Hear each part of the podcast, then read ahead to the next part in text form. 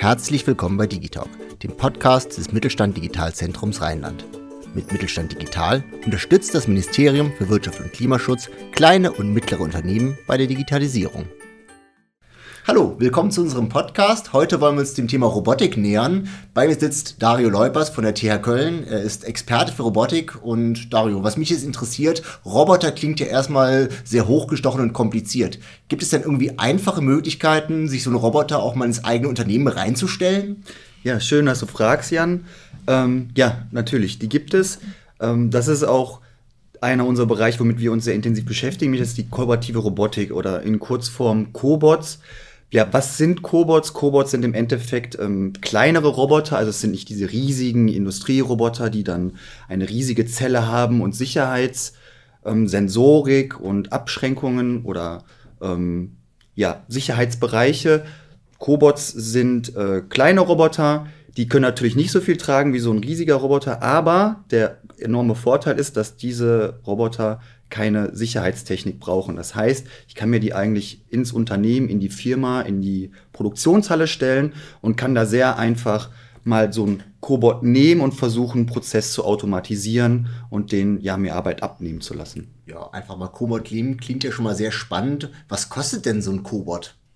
Also, das habe ich heute noch erfahren. Ähm, hier äh, auch an der RWTH Aachen. Die fangen tatsächlich schon, also es gibt erste, die bei 10.000 Euro tatsächlich anfangen. Also wirklich sehr, sehr, sehr günstig. Da kann man natürlich auch mehr Geld für ausgeben. Ähm, das geht dann hoch bis circa 50.000 Euro. Und je nachdem, wie teuer die sind, desto ja, können die zum Beispiel mehr tragen. Also ein teurer Roboter hat auf jeden Fall mehr Traglast als jetzt so ein günstiger und ist eventuell auch ein bisschen schneller in der Arbeit, da die natürlich keine Sicherheitssensorik haben oder die haben schon Sicherheitssensorik, aber nicht diesen abgesperrten Bereich.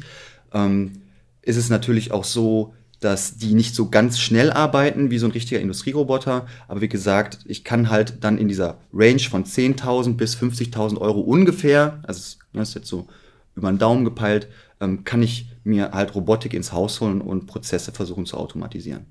Kannst du mir da vielleicht mal so ein griffiges Beispiel zu geben? Was für Prozesse kann so ein Cobot unterstützen?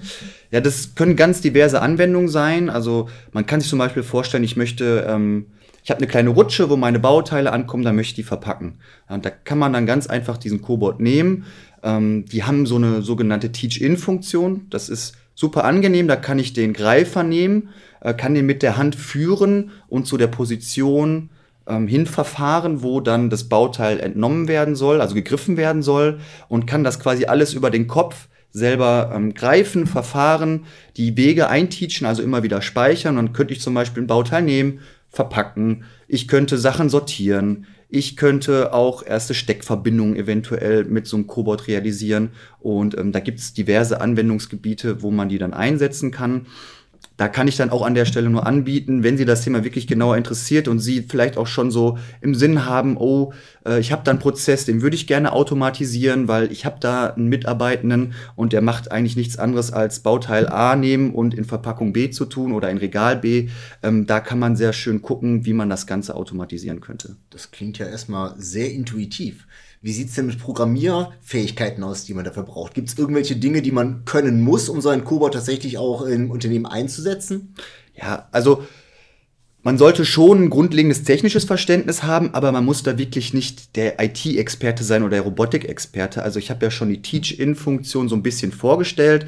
Ähm, es gibt auch immer dann eigentlich Programmierpanels oder kleine User-Interfaces für PCs und Laptops und da kann man eigentlich sehr einfach diese Verfahrwege ja bestimmen, speichern und dann quasi ja einfach sagen, hier fängst du an, da beendest du deinen, deinen Weg, dann fährst du wieder zum Ausgangsposition zurück und dann kann man diese Schleife eigentlich unendlich weiterlaufen lassen. Und da reichen eigentlich ja erste technische Verständnisse und so ein bisschen IT-Affinität ist natürlich vom Vorteil. Aber ähm, ich sag mal, gerade auch wenn wir jetzt dabei äh, unterstützen würden, so einen Prozess zu initialisieren, da kann man das Ganze innerhalb von ein paar Arbeitstagen, ja, ich würde fast sagen, schon an einem Arbeitstag könnte man da so einen ersten Prozess definitiv implementieren in, in einen, einen ja, produzierenden Betrieb oder auch vielleicht in der Qualität. Das kann man verschiedenste Anwendungsbeispiele sich dann da auch für vorstellen. Das ist ja wirklich überraschend einfach. Jetzt weiß ich, das Mittelstand Digitalzentrum Rheinland hat auch Demonstrationsorte. Gibt es vielleicht die Möglichkeit, sich so ein Cobot auch mal irgendwo in echt anzuschauen? Ja, natürlich, auf jeden Fall.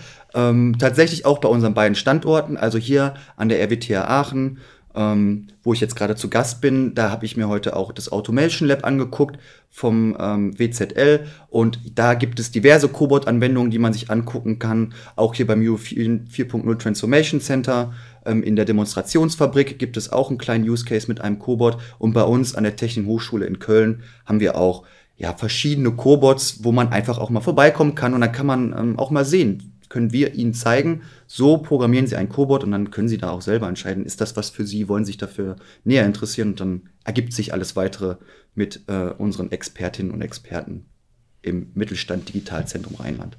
Super. Also mir hast du auf jeden Fall Appetit gemacht, jetzt mal einen eigenen Cobot anzuschaffen.